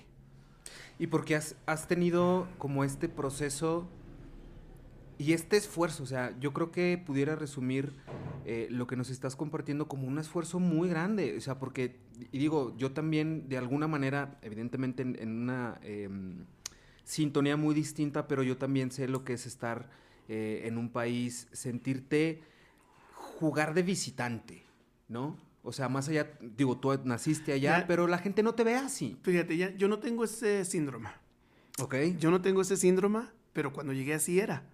Y la gente, la gente más racista ha sido la mexicana. O sea, yo me considero México-americano, no me considero chicano, con respeto a todos los chicanos, que el, de cuarta generación es el que me quiso sentir mal. Yo digo que soy pocho porque hablo pocho, pero me considero México-americano, como esa, esa, ese cine en Selena donde está con James Olmos, Jennifer López y Peña donde le dice, es muy difícil ser México-americano porque tienes que saber de Pedro Infante y John Wayne. Exacto. De Oprah y Cristina. de Yuri, y bueno, no, Yuri no creo mencionar pinche Yuri. Pero bueno, sí, perdón, es que es... Sí, no, pues, si se sirve de nosotros y nos echa que nos vamos a ir al infierno. Este... Eso es lo que... Entonces yo... Y el otro día me topé con un, un posting de una chica que dice, está cabrón ser México-americano, pero tengo la dicha de vivir en dos lenguajes. Sé dos lenguajes. Tengo la dicha de, saber de dos culturas. Claro. Y lo defiendo. Soy México-americano. Mis amigos se burlan de allá de que, ay, te crees americano. No me creo. Soy americano. Soy México-americano. Aparte, ese, tipo de cosas es. Yo me he fijado y yo también he aprendido que no es que uno se haga grande, sino la gente solito se hacen chiquitos, güey. Sí. Y, y, eso, entonces yo, dicen mis, mis representantes, abre mi portafolio, sale el mariachi, salen las piñatas, salen los lowriders, sale todo lo que soy yo. Y más y más y más va a ser así. Claro. No, yo no voy a pedir permiso para ser quien soy. Y encima porque te costó un chingo llegar a donde estás. No. Mucho esfuerzo, mucho trabajo, mucho tocar puertas y mucho picar piedra. Es como, mínimo, dejen entonces disfrutar lo que tengo. Por ejemplo. Y si no, dos años los hago a un lado y lo disfruto. Sí, claro, porque si no suma, pues a la chingada, ¿no? También. Yo justo hace unos días platicaba con mi hijo, tengo dos hijos pequeños, uno de ellos tiene ocho años. Y estábamos platicando y más bien yo siento que, que, más que enseñarle yo cosas a veces, él me enseña muchísimas cosas a mí. Y platicábamos justo este tema de, pues, de obtener las cosas y de esforzarse por ellas, ¿no? Yo le decía que, porque yo genuinamente lo creo, lo que fácil llega, fácil se va. Y no lo disfrutas, no te sabe igual. Porque aparte nos gusta lo bueno, nos gusta lo bonito, pero lo bueno y lo bonito cuesta trabajo y cuesta esfuerzo. No cuesta dinero. O sea, no es un tema monetario de dinero. Claro, es una muy buena herramienta. El dinero para mí es una herramienta, no es la felicidad y no es eso. Pero no, las cosas no cuestan dinero, cuestan esfuerzo, cuestan trabajo, cuestan dedicación, cuestan eso. Ya el precio monetario es como una consecuencia de todo lo demás. Entonces yo le decía a mi hijo, cuando, cuando alguien se esfuerza por las cosas, cuando alguien las trabaja, las procura, cuando llegan, las saboreas y por supuesto que encima las cuidas, porque te costaron trabajo, dinero, esfuerzo, sudor, dolor, lágrimas, lo que haya sido a ti te costó. Cuando no tenemos eso, nos vale madre, como el de la cuarta generación que echó a perder su, beca de mucho dinero, como esos juniors que dices que están en la casa, que luego dices, güey, no estamos en la misma sintonía y, honestamente, y también al Chile decirlo con todas sus letras, no somos iguales. Y mira, yo tampoco critico a los juniors, a ellos les tocó crecer. Y qué chido. qué chido, sí. Tengo una amiga que, o sea, su preocupación es que sus hijos van a ser, le digo, mira, no sabes qué van a hacer tus hijos. Mi hermano siempre dice, mira los dedos, todos chuecos, o sea, todos son diferentes, ¿no? este, quiere decir que cada hermano es diferente. Entonces yo le digo a ella que sus hijos van a ser quien van a ser con el dinero que tienen y sin el dinero que tienen. O sea, eso es independientemente. Yo le digo, yo digo que yo, claro que quiero aportar al mundo. Por eso tengo el campamento con mi amiga Claudia allá en el pueblo. Por eso me gusta dar clases. Me gusta ayudar, pero tampoco soy como la Madre Teresa. Ya, claro. Yo soy más como Lady D, porque me gusta también lo bueno. Pero nadie me lo da. Entonces, o sea, sí quiero ayudar al mundo, pero yo me baso más como Lady D, o sea, porque te digo, o sea, me gusta también disfrutar de lo bueno. Entonces, no es una cosa de que yo sí soy muy bueno y yo estoy haciendo todo esto y yo no hago esto y así como hago cosas buenas también daño el, planeta, daño en veces hasta mi propia comunidad, o sea, porque soy humano, ¿me sí, Claro, y pues Sí, entonces no me pongo el de que soy perfecto porque para nada es eso. Y yo lo que trato con mis sobrinos de decirles es que cada quien va, o sea, que ellos tienen muchísima más cercanía a muchísimas más cosas que sus padres no tuvieron, sus mamás no tuvieron, que sean agradecidos, que sean muy, muy agradecidos, porque va a haber un momento donde tal vez no lo tengan. Y eso siempre es lo que agradezco a mi padre, de que dice, tú nunca te vas a morir de hambre porque sabes comer frijoles y tortillas y te puedes regresar a cultivarlo. Mucho niño de ahorita no sabe ni de dónde viene el frijol y el maíz. Justo el tener muy presente y el no olvidar de dónde viene uno, ¿no? También eso es, sumamente importante. Y a ver, yo tampoco no es que esté juzgando a, las personas que, que, desde su infancia o su propio nacimiento tuvieron muchísimos privilegios. Qué chido. También en su momento esos privilegios tuvieron que salir de un esfuerzo, de un trabajo. Em, pero no se valoran, es a lo que voy. O sea, si, si hay personas que nacen con, con todos esos privilegios, pues quizás se normalizan y es como, meh, porque ahí están siempre, ¿no? Y el construir las cosas, el obtenerlas a base de esfuerzo, eh, el ser agradecido, el saber identificar el qué hacer con ciertas emociones. Yo te hacía una pregunta hace rato y tú me contestabas diciendo, no, es que es más bien por el contrario, yo tenía miedo a, a lo que yo estaba viendo y durante muchas o en muchas experiencias y en muchas ocasiones sentiste miedo, el mismo cholo grandote. Eh, a veces el llegar a, a, una escuela nueva, a un espacio que no conoces, da miedo. Sí. Y, el miedo para mí tiene esas dos funciones. O te paraliza o hace que te muevas. Nada más. Pero el miedo también se puede convertir en un status quo. O sea, vivir con miedo, tener miedo. O sea, vaya, yo conozco gente que son americanos de nacimiento y todo el pedo y no van a Estados Unidos porque no saben hablar en inglés. Y les da miedo hablar inglés. Es como, Güey, neta, ¿esos son tus miedos por los que no haces las cosas? Sí. Esos son tus problemas porque también hay miedos o problemas que hay gente que te dice, güey, te los cambio. Así, tus miedos por los míos, tus problemas por los míos, te los cambio. Te los cambio. Y hay gente que sin pensarlo te cambiarían, pero siento yo que va en función uno de no valorar y no agradecer. Tú también iniciabas con eso. Mencionabas el tema de ser agradecido. Si tuvieras que agradecerle a alguien, ¿a quién genuinamente le dirías gracias? ay, es que a quién... Porque hubo mucha gente que te ayudó en su momento, ¿no? ¿No, crees que tendrías que agradecerte a ti mismo? Decirle a Joaquín también gracias. Digo, más bien yo así lo veo, ¿no? Y es como una síntesis que yo hago, el, el gracias por ser tan tenaz, el gracias por ser tan... Eh, no sé si obstinado sería la palabra, pero de, de quererazo. Como, ah, fuck, ¿cómo lo digo en inglés? Em, es que no sé cómo se dice en inglés. Pero bueno, el, el, que seas muy, muy tenaz o muy decidido al hacer las cosas, que, que esa, decisión o ese poder falta, de decisión me falta para agradecerme. me falta. Ok. Me falta. todavía tengo que aprender mucho. Todavía tengo que aprender mucho para dar mucho más de lo que he recibido. Claro que sé también apreciar mis logros. o, sea, lo, lo entiendo, pero también falta mucho. También falta mucho para agradecerme porque, porque también falta mucho más como ser humano. Y no lo estoy diciendo para que digan, ay, mira, no, yo lo siento. Yo siento y miro, por ejemplo, gente que admiro y respeto, que quiero ser un poquito más como ellos y me cuesta. Me cuesta porque no voy a ser hipócrita, te digo. No voy a decir que soy madre de Teresa cuando quiero ser Lady D. Y cuando digo Lady D es por eso, porque sí puedo ayudar, sí creo, pero también me gusta lo bueno. Claro. Y me cuesta. Entonces, pero te digo que también falta para agradecerme. Le agradezco a Joaquín, el joven, el niño que se fue a los 12 años, el niño que no dejó de luchar con todas las barreras que se, que se le pusieron en, en, en, su enfrente, camino. Que las supo brincar y cuando no podía brincar estaba un familiar para echarle la mano, para que las brincara, o un amigo, o un maestro, o un director de arte que ya en el futuro. Le agradezco a ese niño que no se dio por vencido. A Joaquín de ahorita le falta todavía mucho.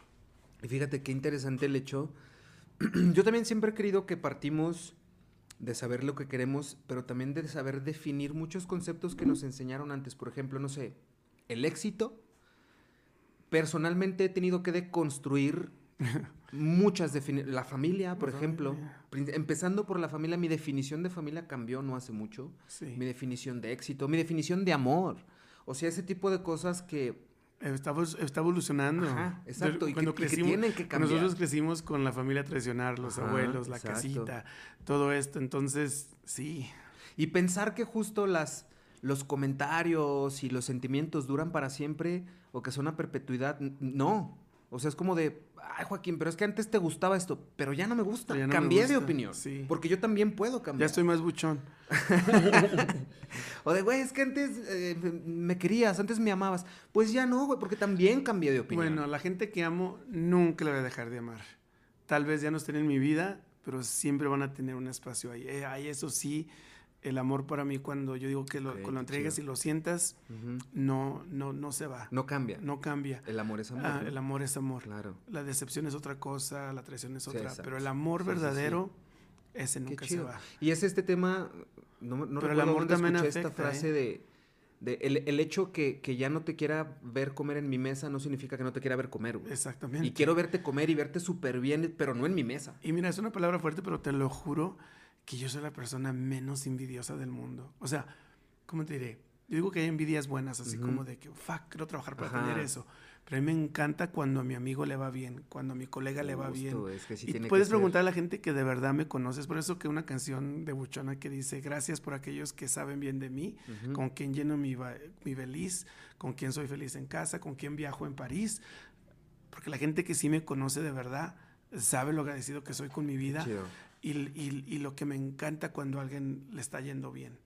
Pero en Zacatecas me gusta mucho estar aquí, pero Zacatecas, sí como tengo un núcleo muy bueno de amigos que me protegen y los protejo, eh, me gustaría mucho que la gente no fuera tan envidiosa, tan no, no hermandana, tan amigos. En Zacatecas está este pedo y yo, no sé si tú, pero yo al menos yo personalmente sí he vivido en carne propia un par de veces este pedo de en Zacatecas todos te quieren ver bien, pero no mejor que ellos. Sí. Y te empiezan a ver bien y... Es el síndrome de, las cajas de cangrejo. Del cangrejo, Que la caja de cangrejo mexicana no la, no la cierran el tapa porque cada cangrejo se estira para así abajo. Y ojalá cambiemos eso. Y yo digo que ojalá sí, porque también hay muchísimo apoyo de gente que yo he conocido mexicana, que ahí está, mi familia, mis amigos. Entonces, hay que, hay que romper esas cadenas. Que tiene que ver justo como con las programaciones y la educación que traemos, o al menos es lo que yo creo, ¿no? Es lo que estabas diciendo, o sea, el amor cambia, la manera de familia y todo eso. Tenemos que romper eso, porque no estamos siendo irrespetuosos. Estamos dando el respeto a lo que es nuestros cimientos, pero ya de otra manera, ya el segundo piso lo estamos construyendo de otra manera. Claro. Sí, o sea, ya no queremos tal vez las ventanas de esta manera, la puerta Y que incluso se trata justo de ir cambiando esos, esos parámetros, ir cambiando esas mismas programaciones. Yo así lo veo, digo, yo sí intento que, por ejemplo, em, la educación que, que, le doy a mis hijos o que intento darle a mis hijos vaya en función de que ellos mejoren y cambiar e, e intentar mejorar el status quo. O sea, no es que me, esté yendo mal, digo, yo sé que me puedo ir mejor, que depende totalmente de mí, pero justo si yo tengo herramientas o si yo le puedo proveer de herramientas y conocimientos para que ellos también se desarrollen, creo que esa es la intención. Pero muchas de las veces actuamos justo en consecuencia de lo que sabemos, de lo que nos enseñaron. Yo inclusive tengo esta premisa de literal y metafóricamente, eres lo que comes. Eres lo que consumes, eres los libros que lees, eres las series que ves, eres los amigos que tienes, eres lo que comes, literalmente, eres lo que comes. Pero también eres lo que desechas, eres lo que sueltas, eres lo que permites que se vaya para que las cosas fluyan. Yo soy muy malo para soltar las cosas. Lo he aprendido en los últimos dos años, he sido un poco más mejor a soltar. Es muy difícil para mí. Es muy y, y, para todos. Y incluso una de las maneras que, que yo siento y que yo percibo que, que es muy física, como de soltar y depurar, es llorar. Ay, yo soy muy llorón. Y muchas veces nos enseñan que llorar, y ay, no, no llores, o, estas programaciones bien estúpidas de, ah, los niños no lloran, o, las niñas de rosa, los niños de azul. ¿Por? Mira, te doy un ejemplo. Ah, fueron los 88 años cumpleaños de mi madre. El domingo la celebramos. Su cumpleaños es el 10 de abril. Vino un mariachi increíble aquí de Guadalupe hicieron una hora como de Juan Graviel muy padre. Y el chico estaba, ay, ay, ay, ay, y ahí está, la, ahí está la mesita haciendo burla al homosexual, ¿no? Y paso y se me quedaron así fríos. Y si fuera otro momento dijera yo, ahí no tiemblen, pero no era el momento. Es tiempo de dejar al niño que llore, que se vista como quiera. Yo sí tengo un, o sea, todavía no entiendo bien los ellas, ellas, todo esto. Y yo no sé si a un niño tiene la madurez todavía para definirse tan joven. me, me, me, causa a mi preocupación por el niño, De, de, lo que, de lo que quiere hacer, pero es una exploración. O sea, yo recuerdo que me encantaba Massinger Z y era mi, mi caricatura preferida.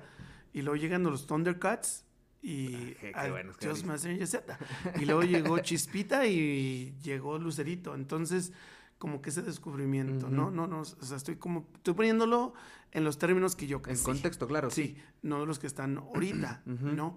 Y no podemos, nunca, nunca como padre vas a poder proteger a tus hijos del todo. No. Mi padre quiso protegerme a mí del todo y hasta, lo que pudo, pero hay muchísimas cosas que si yo le dijera a mi padre que me pasaron, o sea, sí, olvídate, quedarían así. Entonces, pero tú haces tu mejor esfuerzo. Y es lo que queremos, ¿no? Y protegerlos y que no les pase nada malo nunca, pero no puedes poner una burbuja alrededor de ellos, es imposible. Es que yo creo que si yo tuviera a mi hijo así, tuviera una burbuja o el cuarto todo lleno así de algodones que no se me cayera. Para que no le pasara nada. Sí, no, no me recuerdo mi amigo Josh que tiene su niñita y que fuimos al parque y se subió al skateboard y se cae la niña y voy yo y me agarra así la mano y dice, no, Déjala. ella sola se tiene que levantar. y yo, yo no podría, o sea, yo no. Y lo aprende. Mi hija, te voy a enredar en almohadas y de ahí. y lo aprendes a chingadazos, ¿eh? Literal. ¿Y qué daño le iría yo a mi niña si hiciera eso, no? Pero, pero sí es muy peculiar cómo, cómo también nosotros como padres, digo, lo digo yo que soy padre, vamos sorteando, porque pues nadie te enseña. O sea, no hay un libro, hay, a ver, millones de libros, pero no, o sea, no no hay una fórmula, no hay una metodología, no, hay un ABC que te diga lo, tienes que hacer así. Cada niño, cada familia, cada cabeza, cada persona, cada pareja es un tema distinto, Y, tiene un tratamiento diferente. Y a lo que iba con este tipo de cosas, por ejemplo, de, soltar y de, de las programaciones, por ejemplo, particularmente el tema de llorar. Yo también soy súper llorón. Y durante mucho tiempo inclusive también pensaba que llorar estaba mal y, te privas o te limitas a hacer ciertas cosas. Pero después aprendí y entendí que llorar es de muchas maneras diferentes. Puedes llorar de felicidad, puedes llorar de tristeza, claro, puedes llorar de miedo, puedes llorar de emoción, puedes llorar de dolor, puedes llorar de cansancio, puedes llorar de muchas maneras diferentes. Y nos enseñaron, por ejemplo, ver llorar a alguien es el, ah, ya, no llores. Y es por yo veo llorar a alguien es carnal, suéltalo, güey. Sácalo, güey. ¿Quieres un abrazo? Sí. Aquí hay dos brazos. ¿Quieres un hombro? Tengo dos, güey. Sácalo, suéltalo. Dicho eso, preguntarte, Joaquín, ¿cuándo fue la última vez que tú lloraste de felicidad? Ah, en el Goitia. ok. Cuando mi hermana me dio mis flores, cuando entró, cuando vi a mi pareja, cuando vi a mis amigos, cuando antes de eso hubo como una tormenta muy fuerte de emociones, de otras cosas. Y tuve que ponerlas a un lado y hasta la exhibición y, yo lloré de felicidad. De un, si tuvieras que definir la felicidad, ¿cómo la definirías? Como Digo, yo sé que es una palabra muy grande, ¿no? Pero para mí es como un suspiro muy profundo y que te da un alivio así en el alma y como que te quedas bien fresco, como con el mejor vaso de agua que te hubiera tomado todo tu cuerpo. Uy, qué rico. Así es para mí. Qué rico. Y, digo, creo que sí comparto un poco eso, porque la felicidad para mí son, son instantes, son momentos muy pequeñitos. No es un status quo, no, es algo sostenido y no es, no es un lugar a donde se llega. Ah, no, qué no. hombre. Sí. No es un lugar a donde se llega, pero luego muchas veces nos quieren enseñar eso, ¿no? Ay, si tienes tus estudios y tu casa o tu esposa o tus hijos o el perro. Porque luego es eso, es de, tienes a tu pareja y, ¿y para cuándo la boda? Y luego te casas y, ¿y para cuándo los hijos? Y luego tienes uno y, ¿para cuándo la parejita? Es como, wey, hold on. Sí. Esa no es mi metodología de felicidad. Y hay gente que te dice, cuando tengas esto vas a ser feliz. Y lo tienes y dices, verga, no soy feliz. Pero vamos a, poco a poco va a cambiar eso, va a cambiar. Claro, ojalá. Poco No, sí, porque ha cambiado muchas cosas desde nuestros abuelos entonces poco a poco va a cambiar eso. Porque mira, por ejemplo, la felicidad justo son ese, ese instante pequeñito en donde estás en el semáforo esperando a que tú cruces y volteas y ves una viejita caminando y dices, güey, qué bonito. Eso es felicidad. ¿Sabes una cosa de la felicidad? La primera vez que me llevaron mis amigos a comer peyote. Ok. Mi amigo Gus, mi amiga Karina y fueron otros dos amigos, Christopher y Marco. Y Karina jode y jode que vas a fotografiar lo infotografiable, que te va a cambiar el DN, que, y luego ya fuimos a buscar peyote, lo encontramos, fuimos por un señor ahí del pueblo, nos llevó y nos dice, para cuando corte usted su peyote tiene que dejar una ofrenda y tiene que pedirle cómo es su viaje. Yo andaba pues, con muchas emociones, o sea, entonces dije yo, ¿cómo quiero que sea mi viaje con el peyote? Yo tenía mucho tiempo de querer fotografiar el momento donde le vas a dar un abrazo a alguien y vivir en ese espacio, en ese espacio entre dos personas del abrazo. Entonces me dije yo, yo quiero que mi viaje del peyote sea en ese momento antes de que las dos personas hacen el embracement, donde se abrazan. Y así fue mi viaje. Entonces me como el primer guajito de peyote con el guajito de naranja y de repente, ¡tum! Todo se convierte en diferentes morados, tonos oscuros, medianos y claros de morado. Y por todo el día cambia de colores. Como es una alberca donde yo estaba así en la alberquilla ahí sentado al final y corrían los niños y saltaba el agua y yo miraba que el agua eran diamantitos. Yo agarraba el agua así, dejaba que eran las gotas y miraba entre las gotas y luego se armaban a, a mi amigo Gus y le decían los niños, ¿y qué tiene? Porque mi amigo Gus se quedó sobrio porque necesita sangre. No, pues está bien feliz. Sí, creo que me fui a caminar al desierto, creo que un niño dijo que, un jovencito dijo que, ah, sí, el que se encueró dice que es feliz que salió para allá, no me acuerdo de eso. Este, pero lo que voy es de que yo, yo, quise que ese viaje mío fuera es, e, e, en ese espacio. Qué rico. En ese, y siempre he querido saber qué sería esa fotografía, qué sería ese video, qué sería ese performance, qué sería eso.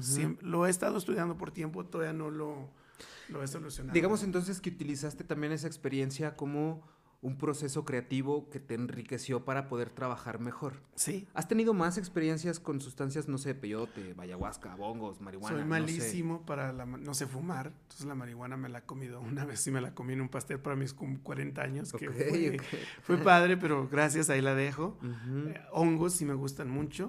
Ah, cuando mi amigo cumplió sus 30 años en Nueva York hace unos 10 años, ya estamos viejitos, no, no tantos, bueno, más, yo tengo más que él, pero me acuerdo que había pura champaña y luego llega mi amigo Josh con una bolsota de mushroom y agarro yo así, meto la mano, ¡pum! Me la como todo. En ese momento le dice a mi pareja, le dice, güey, gracias, ¿eh? Ya llegamos a la casa, yo me puse la lámpara alrededor del cuello, que era una luz azul, que me gustaba leer con luz azul, y yo me sentía que estaba abajo del mar, nadando. nadando. y yo estoy respirando abajo del mar, y puedo leer abajo del mar.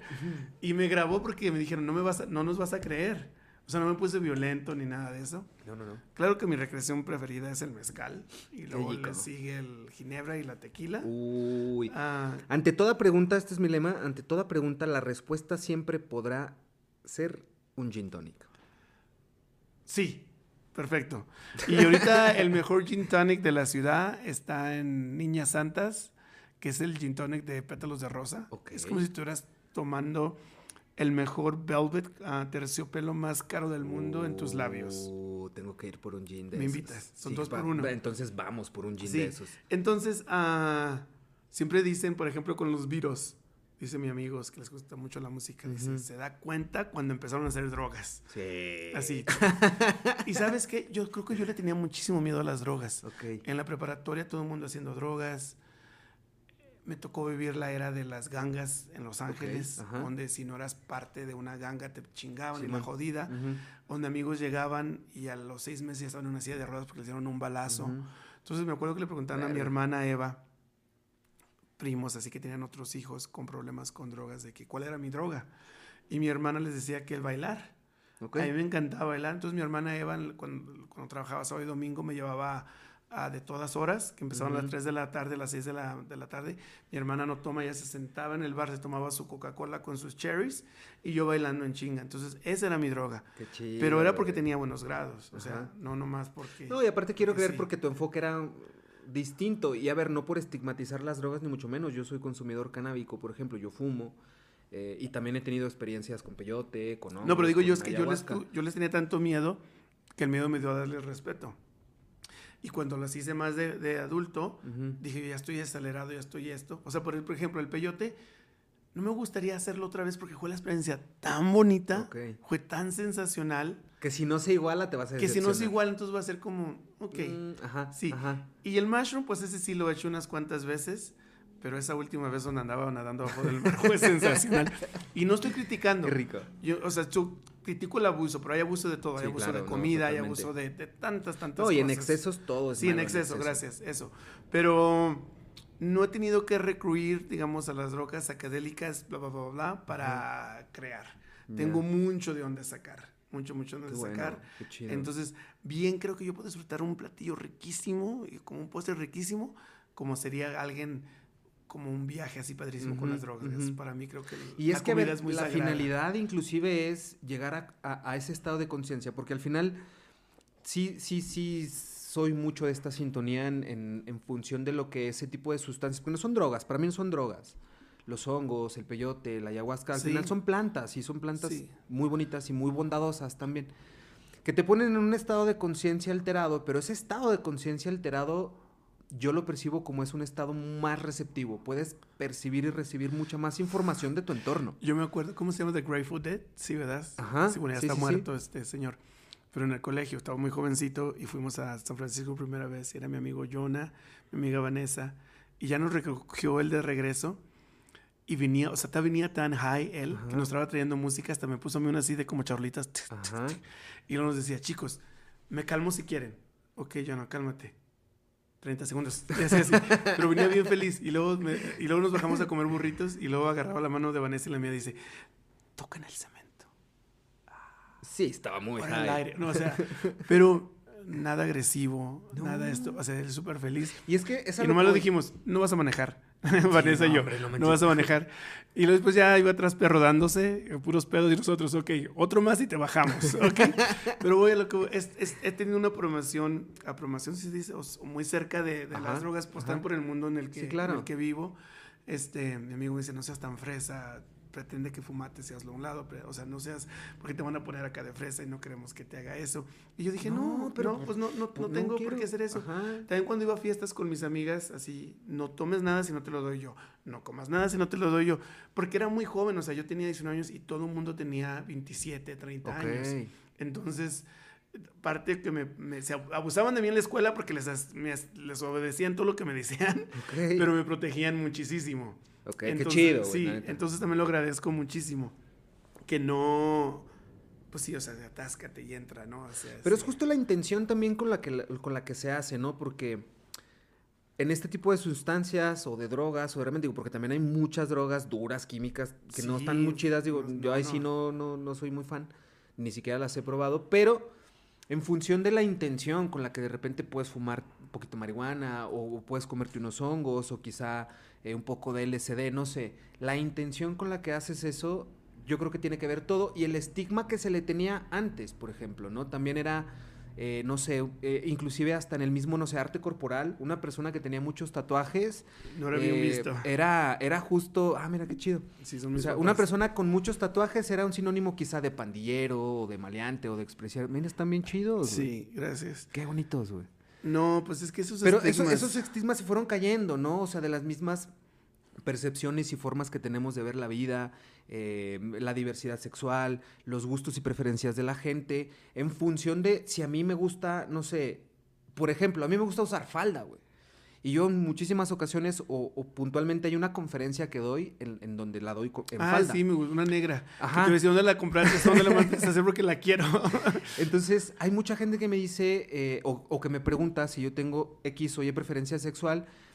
Y yo les digo, güey, el que yo utilice una falda no define mi preferencia. Yo la falda la utilizo porque aparte no mames lo cómodas que son. son comodísimas las faldas. Entonces yo empecé a utilizar falda por un tema como de yo, yo, empecé a utilizar falda porque yo quería medir la reacción de la gente. Y yo en función de eso era como algo que yo tenía, algo que quería hacer, lo medí y funcionó. Pero justo esto, o sea, esos estigmas, esas etiquetas que le ponemos a las cosas, que yo también celebro que ya se vayan cayendo poco a poco porque se van cayendo, es lo que también te va haciendo, pues tú, o sea, es tu esencia. Y si tú dices, a mí no me gusta consumir esto o probar esto, no lo voy a hacer por presión social. Es como, no, güey, pues no, nomás no lo voy a hacer porque ese soy yo y yo no lo hago. Qué chido. Pero luego es como que muy fácil em, querer pertenecer, muy fácil querer eh, justo ser como los demás, muy fácil, pues dices, pues aquí lo hacen, pues déjalo hago yo. Y contigo no fue el caso. O sea, tú fuiste muy precavido, quizá en función de eso eh, muy cauteloso, que aparte me queda claro que es lo que te ha llevado a, donde has estado O vaya, te ha llevado a donde has estado, te ha llevado a donde estás ahorita y sin duda alguna te va a llevar a donde quieres llegar. Así lo veo yo o me equivoco. Gracias, no, sí, sí. Este, eso de encajar, ¿no? Y eso de buscarle. Pero, o sea, me pongo a pensar, te digo, hay muchas historias que no he contado de el abuso psicológico, el abuso hasta verbal, hasta físico, porque somos tan cabrones de chiquillos. Sí, sí, la verdad es que sí. Tan abusivos. no medimos. No medimos. No sabemos. No sabemos, sí, Se me hace tan difícil. Yo tengo tantos sobrinas y sobrinos y me atorriza, me, yo me aterrorizaba cuando dije van a entrar a la secundaria, a la preparatoria. Uy, yo quería protegerlos con todo lo que soy yo, pero no lo puedes hacer así, ¿no? Entonces, sí te dije, yo creo que el miedo, y el miedo no es malo, o sea, mi miedo fue de que dije, yo me voy a perder en las drogas y me meto ahí, o yo voy a llegar en seis meses a una silla de ruedas y no quiero eso. Y si fue el miedo que me, que me, si fue el miedo que me, me, tuvo parte de todo eso, de que me pasa, que pasaran el cigarro o la coca o lo que fuera y le gracias, pásale. Que, el miedo me, me, protegió. Utilizaste el miedo en tu favor. En mi favor, en mi favor completamente. Sí. Y, y fue mucho miedo, la verdad. Entonces, y nunca de los nunca he querido encajar por encajar. Creo que siempre he sido una persona muy, muy independiente de que sé quién soy, odio estar solo porque soy el 11 de mi familia. Me acuerdo cuando me fui al, al, colegio y ya llegaba en la clase y le hablaba a mi amiga Vanessa. ¿Tienes 10 hermanos más? sí, tengo 10 hermanos más, sí. Y le hablaba a mi amiga Vanessa y me dice, Joaquín, ponte a hacer la tarea. Joaquín, ponte a lavar los trastes. Joaquín, está bien que vivas solo. y yo, oh, ¿qué hago? Porque no le quería hablar a mi hermana, a mi mamá, porque me iba a poner a llorar. Entonces le hablaba a una amiga. Y no, entonces te digo, o sea, no es de que necesito encajar, pero no me gusta estar solo. O sea, he tenido la dicha de que te digo, soy México-americano. Así como mucha gente le caigo súper bien, hay mucha gente que le caigo súper mal. Natural, claro. Este, he sido muy popular en la escuela y he sido muy odiado en la escuela, este, pero creo que siempre lo que más he respetado a mí mismo es que soy muy respetuoso y las veces que me, que me he pasado, porque me he pasado, he sabido decir, fuck, la regué, oye, ¿sabes qué? Discúlpame. Una vez una persona me dijo, no te disculpo, y yo no, no entendía por qué no podía disculpar y tuve que aceptar eso. La cagué al 100. Este, y, una vez tuve que buscar a una persona y decirle, oye, ¿sabes qué? Esto, esto que hice influenció que la gente se portase con esta persona y, y discúlpame, ¿no? Entonces, sí, o sea. Como ser también muy consciente que todas nuestras decisiones tienen consecuencias y hacernos responsable de esa consecuencia, sea buena o sea mala. Sea buena o sea mala. Tuvo consecuencias, Una, una, actitud o algo que dijimos que hicimos y hacerse responsable de eso, pues está bien chido, qué bueno que... Sí Felicidades y digo, aparte eres alguien, eh, y, hoy en día me queda muy claro que, que ha sido también este andar y este caminar a través de tu, de tu arte, porque eres una persona que no pasa desapercibida muy fácil. ¿Cómo? Es decir, em, eres una persona que se hace notar, güey.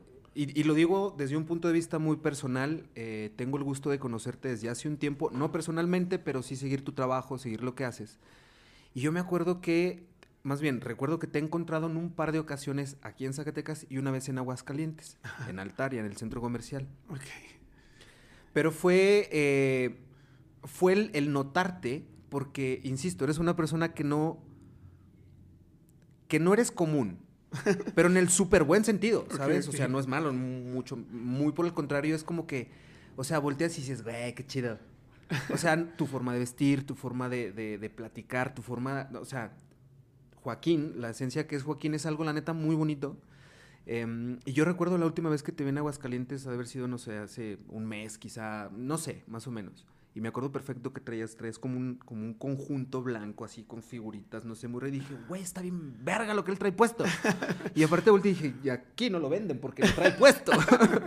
Creo que hasta me lo hizo mi costurera, mi, mi amiga Irma ahí del pueblo. Sí, o sea, porque era como muy tuyo, ¿sabes? Como sí se veía que era algo como muy de autor. Dije, güey, es que eso está muy chido porque aparte es esta, esta esencia, honestamente, Joaquín, le digo con todo respeto y con mucho cariño eh, sí, sí, sí irradias una luz bien bonita. Ah, gracias. Y, ahorita entiendo por qué, ahora lo entiendo por qué, no tenía el gusto de platicar contigo, de conocerte. Y creo que ustedes tampoco no, no, no estarán en desacuerdo conmigo porque esas cosas se ven. Y si hay algo, a mí me queda bien clarísimo que he aprendido. Si hay algo que no miente, es la energía. Esa, la energía no miente. La mirada y la energía jamás, van a mentir. Y tú tienes una muy bonita. La gente a veces no piensa que soy un poco tímido. Estoy hablando con mi amigo Ricardo, que es el curador del Goite, le digo, es que sí soy tímido, es que a veces tengo que decir que me, creerme la que soy Joaquín Trujillo, y lo digo en, en juego. Ajá, sí, sí. Pero sí hay cosas que me intimidan, ¿no?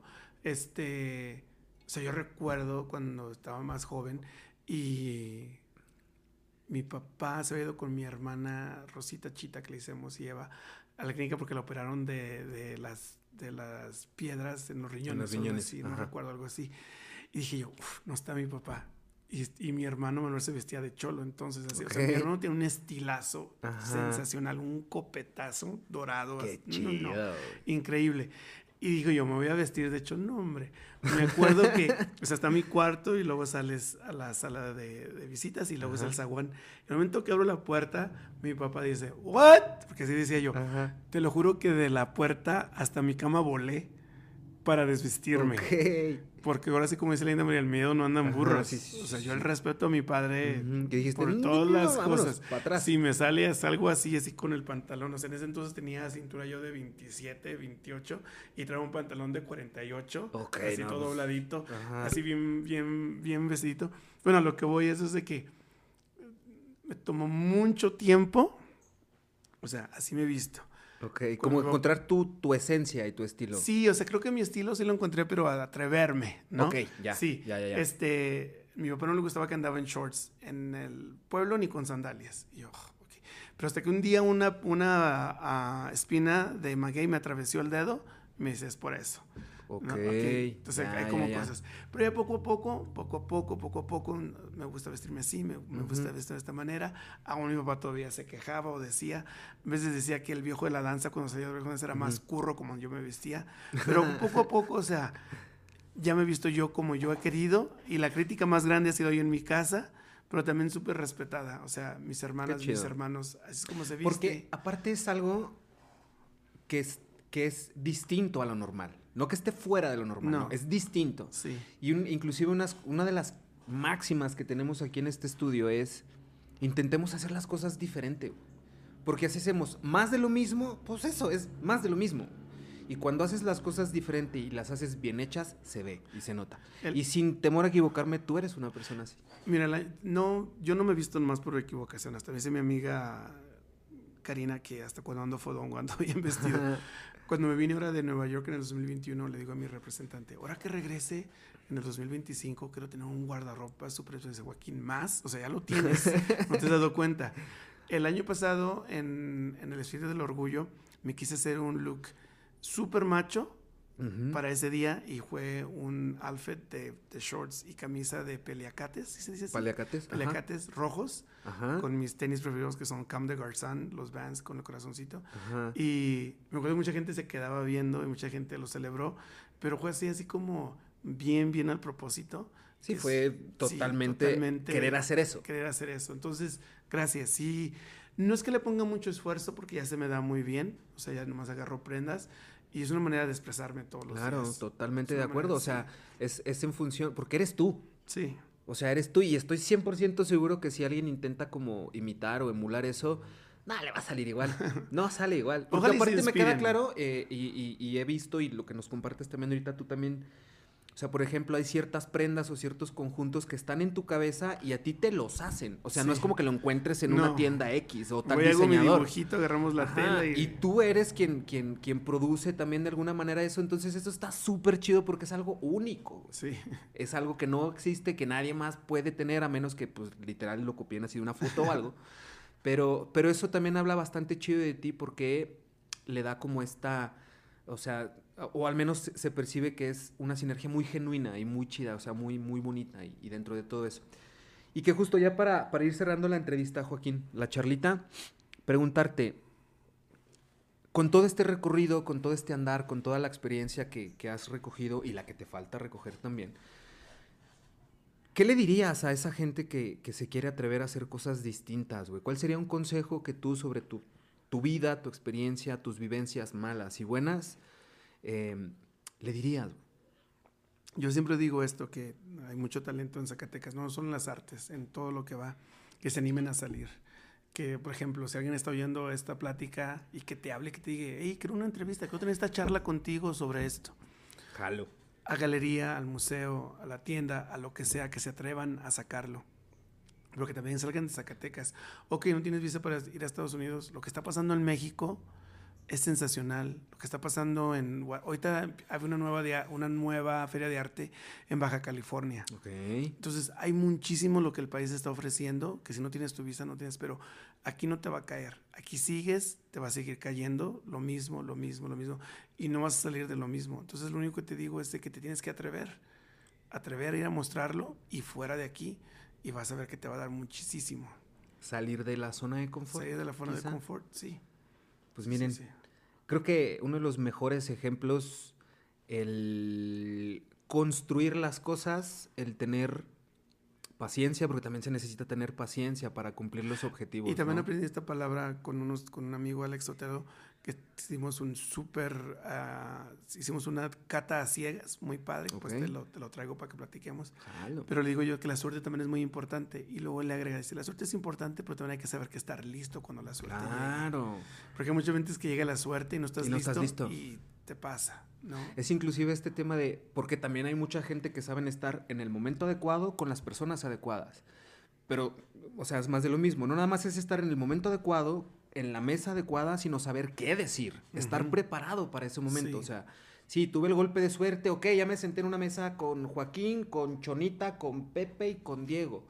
Pero ahora es saber sortear esa situación, saber tocar la puerta, saber, pues saber hacer las cosas. Yo siempre les digo, toquen la puerta. Si la puerta la cierran, toquen la ventana. Si es la ventana, toquen la chimenea. Si la chimenea está cerrada, entren por el caño de, del drenaje. Por estadística, algo se abre. Entre más toques y aprendan, por estadística algo se va a abrir. Aprendan, aprendan a reconocer como lo que hacen, lo, que hacen bien. Cuando ya tengan su portafolio, lo que están haciendo bien, ya saben que si alguien lo está criticando es por gusto propio, no están criticando porque no está bueno. Ya cuando sabes que está bueno, que tu producto es bueno, ya es, es en gustos y el gusto se rompe en géneros.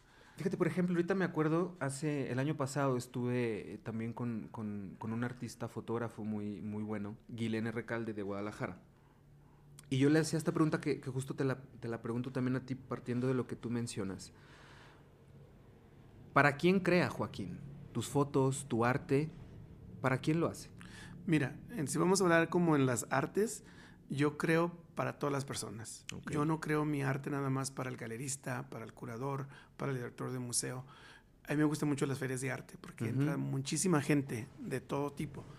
Y me ha tocado la experiencia donde ha llegado la gente a comprar mi obra o a ver la obra.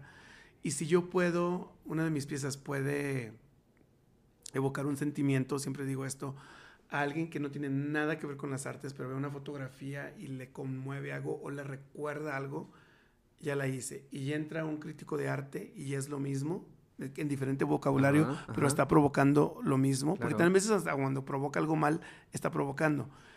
Yo hago el arte para toda la gente, no específicamente para un tipo de gente. Aunque sea muy conceptual, aunque sea no tan conceptual, mi objetivo es eso. Lo que estoy tratando de decir, lo que la inspiración que me llegó a llevar a hacer esa, esa fotografía, ese video, esa escultura, cuando alguien la ve y que les da una emoción, ese es mi... Ahí ya ganaste. Ahí es mi, objetivo.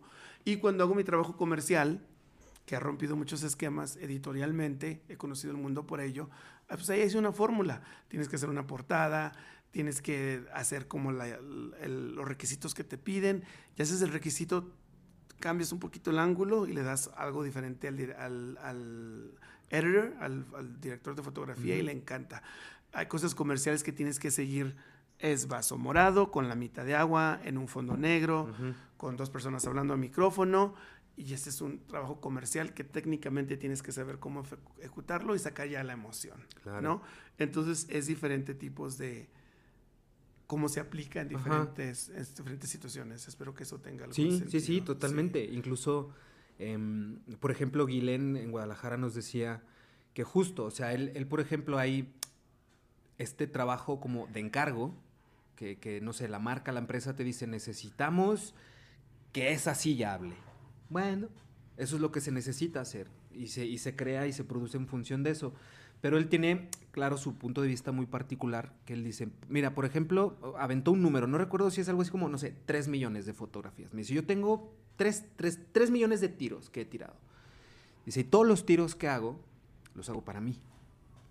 Me tiene que gustar a mí. Si a alguien le gusta mi arte, si alguien quiere comprar, si alguien quiere adquirir, si alguien me contrata, inclusive, tarará, encantado, dice, pero principalmente me tiene que gustar a mí. Sí. Y está súper chido, ¿no? Porque creo yo que si no te gusta lo que estás haciendo, déjalo, bro. Es que mira, hay diferentes cosas. Hay los fotógrafos for hire, no sé cómo se dice for hire. Por contratación. Un fotógrafo for hire, por contratación, que lo contratas para cualquier cosa, que es técnicamente para que te fotografie el vaso, para que te tomes las fotos de tus 15 años y yo lo respeto yo ya no soy un fotógrafo for hire. Okay. A mí me contratan por lo que mis imágenes dicen. Claro. Pero me costó mucho tiempo llegar, ahí, a ese vocabulario.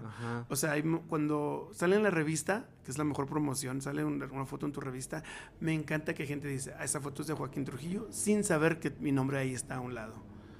Y ahorita, en un poquito comercial, que estoy trabajando con Samsonite, con American Tourist, estas maletas, todo, contratando a todo el equipo de Zacatecas, los modelos y todos, también me está dando esa, esa apertura y ves una foto mía y dicen, esa foto es de Joaquín Trujillo. Ajá. ¿Qué te digo? O sea, te toma tiempo llegar ahí, claro. ¿no? Y también me pongo súper nerviosísimo, o sea, cuando va a ser un proyecto, porque al final al cabo me están pagando, tengo que entregar el trabajo, tengo un crew de 11, 14 personas es una responsabilidad increíble. Y cada vez es como que hay, que hay que rodearte de un equipo muy bueno para poder llegar ahí. Pero, pero sí, este, no comparto que tomo todas las fotos para mí, porque todas tienen un diferente uso. Pero sí tienen todo el respeto cada una que estoy tomando y todo lo que le he aprendido en la fotografía que le aplico a cada foto.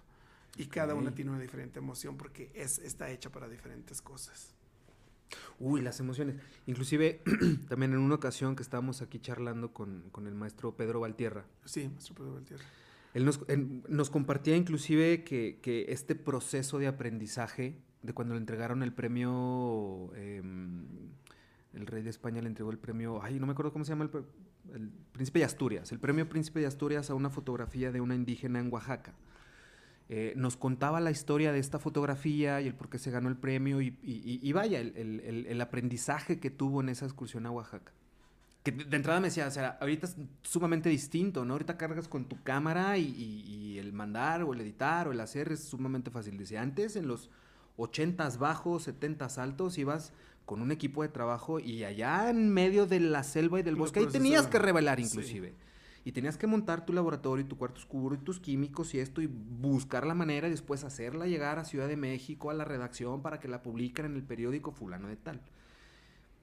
Y la síntesis que yo le daba a esa plática con, con Pedro Valtierra era, si no incomoda, no sirve. Te tienes que salir de tu zona de confort, tienes que incomodarte y cuando estás incómodo, empiezas a aprender. y actúas en consecuencia. Y a crecer. Y a crecer. Entonces, se me hizo bien interesante cómo esa síntesis que, le dábamos es, si no incomoda, no sirve. Y a mí al menos me hace mucho sentido, ¿no? Sí, creo que, bueno, pues el maestro es un súper ah, fotógrafo y mucha gente dice, ah, qué suerte. Sí, suerte que estuvo en el momento y, pudo captar, pudo estar volteando para otro lado, pero tuvo la suerte de estar ahí. Pero lo que le respalda es su trayectoria. Claro. Él, no llegó nomás ahí por equivocación. Y por eso digo yo, mucha gente que hay gente que toma fotos y crea fotos. Yo soy un creador de fotos. Qué chido. Este, recuerdo una historia en la escuela, no recuerdo qué fotógrafo era, que estaba contando en los setentas, que fue un sueño que le hicieron viajar por África tomando unas fotos y tenían que llegar a Lifetimes Magazine y que le dijeron, digamos, vas a llegar a Guadalupe, Zacatecas. Pero el, tren no se para. O sea, literalmente no se para, nomás dicen Guadalupe, Zacatecas. Tú en una cajita pones ahí para Lifetime Magazine, Joaquín Trujillo, trabajo de bla, bla, bla. Y lo avientas. avientas. Y él decía, dice, me acabo de pasar seis meses. Todas esas imágenes están en mi mente, van a ser sensacionales, increíbles. ¿Cómo voy a aventar? Las voy a aventar en una caja. Las voy a aventar en una caja así fuera para que lo recojan. Lo avienta, él se va, él no ve todas las publicaciones hasta el año que regresa. Y sí, entonces es como también esa confianza, esa fe en la humanidad, en el mundo, de que el mundo sigue rodando y sigue, ¿no? Entonces, sí, es, este... Me hicieron una pregunta que yo cómo veo la tecnología. Le digo que estoy súper completo con la tecnología porque soy malísimo por la tecnología. Yo no sé trabajar increíblemente en Photoshop y en todo eso. Para mí Photoshop es el cuarto oscuro. Ok, este, cierto, sí, sí, claro. Y luego me lo, me lo actualizan cada seis meses y me encabrono. Sí. sí, es un pedo Si por mí me mandaran al medio del desierto con mi cuarto oscuro, yo sería feliz. Ok. Este, entonces, chicos, chicas, están en una oportunidad de tener una cámara digital que lo único que están quemando son píxeles. Tomen fotos, tomen, tomen, tomen, tomen.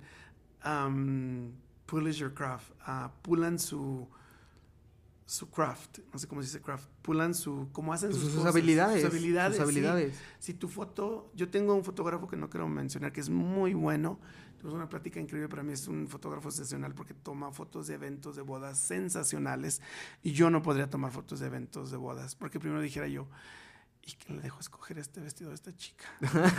Desde ahí te vas matando. ¿Quién le dejó hacer este maquillaje? No, hombre, entonces sería muy difícil para mí. Y está lidiando con la abuela y todo eso. Y yo le he dicho, cobra más, haz más, sube acá. Este, mis respetos para toda esa gente que trabaja así. Y si tu cosa, yo tengo un maestro que era increíble, que a él era de fotografiar comercialmente. Tiene una foto muy famosa donde está el agua y está entrando el camarón y cuando está el camarón abajo del agua está crudo y la mitad está ya cocinado. Antes de Photoshop, estamos hablando de una foto de los 60, 70, muy famosa. Y luego a él le encantaba mucho viajar, o sea, volar. Entonces le hizo representante, ¿cómo le vamos a hacer? dice, porque ya no quiero seguir tomando fotos de, de, de Pepsi, de todo esto, porque quiero seguir volando. Pues inventa la cámara, que cuando están los Óscares, que esa toma que se toma desde afuera, zoom, y se acerca a los Óscares, todas esas fotos de los carros que van. Ok. Entonces, chicos, uh, polish your craft. Sus, pulan sus, habilidades. Sí, pulan sus habilidades y, y, lo mismo que decíamos hace rato, la, la, yo creo que la única manera de pulir habilidades, de mejorar las técnicas es haciéndolo y cagándola. Evidentemente hay que picarle botones, hay que apretarle y cometan errores para que los vean Mira, mi trabajo, y los puedan corregir. Mi trabajo de los niños es uno de los más conocidos, el que me abrió las puertas a Foto París, Arbaso, MoMA, Sonamaco, muchos lugares. Pero antes de eso fracasé tres veces de lo que quería yo hacer el proyecto de los niños. Fracasé tres veces hasta que encontré lo que quería hacer. Entonces terminan los niños, digo yo, ay, ¿qué sigue? ¿Qué las horas? Ay, ¿qué sigue? Cada vez que termino una obra, una serie de arte, digo yo, ay, ¿qué sigue? Siempre me agarro así de las uñas yo. Sí, porque tengo que yo satisfacer mi curiosidad, satisfacer mi creación. Tengo que reírme como niño cuando me río, nervios, y es porque también me gusta. Este, y entonces por ahí va la cosa. Ay, pues qué rico. Qué rico, qué rico. Oye, Joaquín, pues qué bonita charla, hermano. Muchas gracias. No, gracias. No esperaba. Yo pensé que literalmente era un cafecito para hablar de vamos a tener un algo. Yo ni qué bueno que me peiné hoy, por lo menos. Es que sí, es que mira, es más, si te fijas, normalmente yo no, yo no preparo entrevistas. Sí. Es una charlita. Una es una charla y, conocerte mejor, pero güey, qué, qué rica charla, qué rico. Este es tu estudio, son tus micrófonos, hermano. Regresa cuando quieras. Aquí estaremos para difundir muchas cosas. Y pues nada, ¿dónde te podemos seguir para que veamos tu trabajo, tus redes sociales? Sí, este, estoy peleado porque me hackearon mi Instagram, mi Facebook y mi oh, página de web, pero me pueden seguir a... Pero cuidado, pongo muchas selfies. A Joaquín Trujillo guion viajo vida. Y ya nada más mi trabajo comercial Joaquín Trujillo Studio. O con mis representantes LL Reps, R-E-P-S, llreps.com y ahí buscan Joaquín Trujillo y pueden ver mucho mi trabajo comercial. Y salúdenme, por favor. Yo soy bien, soy la persona más despistada. En mi pueblo me regañan mucho porque dicen que no saludo, mis primos, amigos. Y luego mi hermana me regaña, mi hijo, que no saludaste a José. Le dije, Eva, es que lo dudo que yo deje a alguien con la mano extendida no saludar. Entonces ya ella le pregunta a José, ah, sí, es que lo vi pasar. ah, no, bueno. Joaquín siempre anda en las nubes. y además miope si lo ves, pues salúdalo, o sea, dile hola y va a parar. Entonces, gente, la verdad es que no soy mamón, simplemente siempre ando viendo la arquitectura en Zacatecas, aunque pase por esa calle mil veces, siempre encuentro algo nuevo. Pero por favor. Sí, no es, eh, y creo que sí comparto mucho la opinión de Joaquín porque digamos, no, no hacemos lo mismo, pero cuando nos dedicamos a, trabajar con la creatividad y en un estudio o algo, todo el tiempo, o sea, es que uno va en automático sí. haciendo cosas. Y lo digo porque a mí también me pasa, yo siempre ando en la pendeja y aparte ustedes lo saben, estoy inmenso, se sabe, mentira no es. Luego en la calle ando en la pendeja, a veces me... Y justo, uno está luego medio miope, medio ciego y te ven una cuadra y dice, ay, no me saludaste. Güey, pues háblame. Sí. Pues no es, que no te vi, porque justo si me hablas, güey, hasta un pinche abrazo. Exactamente, exacto. Entonces así es. Entonces, bueno, ya están ustedes también. Pues bueno, ahí está. Y digo, igual aquí también van a estar apareciendo las redes de Joaquín para que para que se dé una vuelta por su trabajo, que vean las cosas tan increíbles que está haciendo Joaquín. Felicidades, hermano, que sigan llegando los éxitos, que vengan muchos museos Goite alrededor del mundo, como la exposición que estás teniendo aquí, que estoy seguro que así será. Y pues eso, muchas gracias, hermano. Regresa cuando quieras.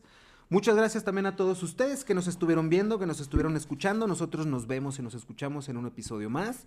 Recuerden, quiéranse mucho, quiéranse un chingo, pero cuídense más. Agregando una cosa, que son letras de mi amigo Gerardo del Río. Por favor. Amar en estos tiempos es revolucionario. Así es que amen, sean revolucionarios. Amen un chingo. Amen un chingo. Totalmente de acuerdo, Joaquín. Muchas gracias y pues listo. Chao, chao.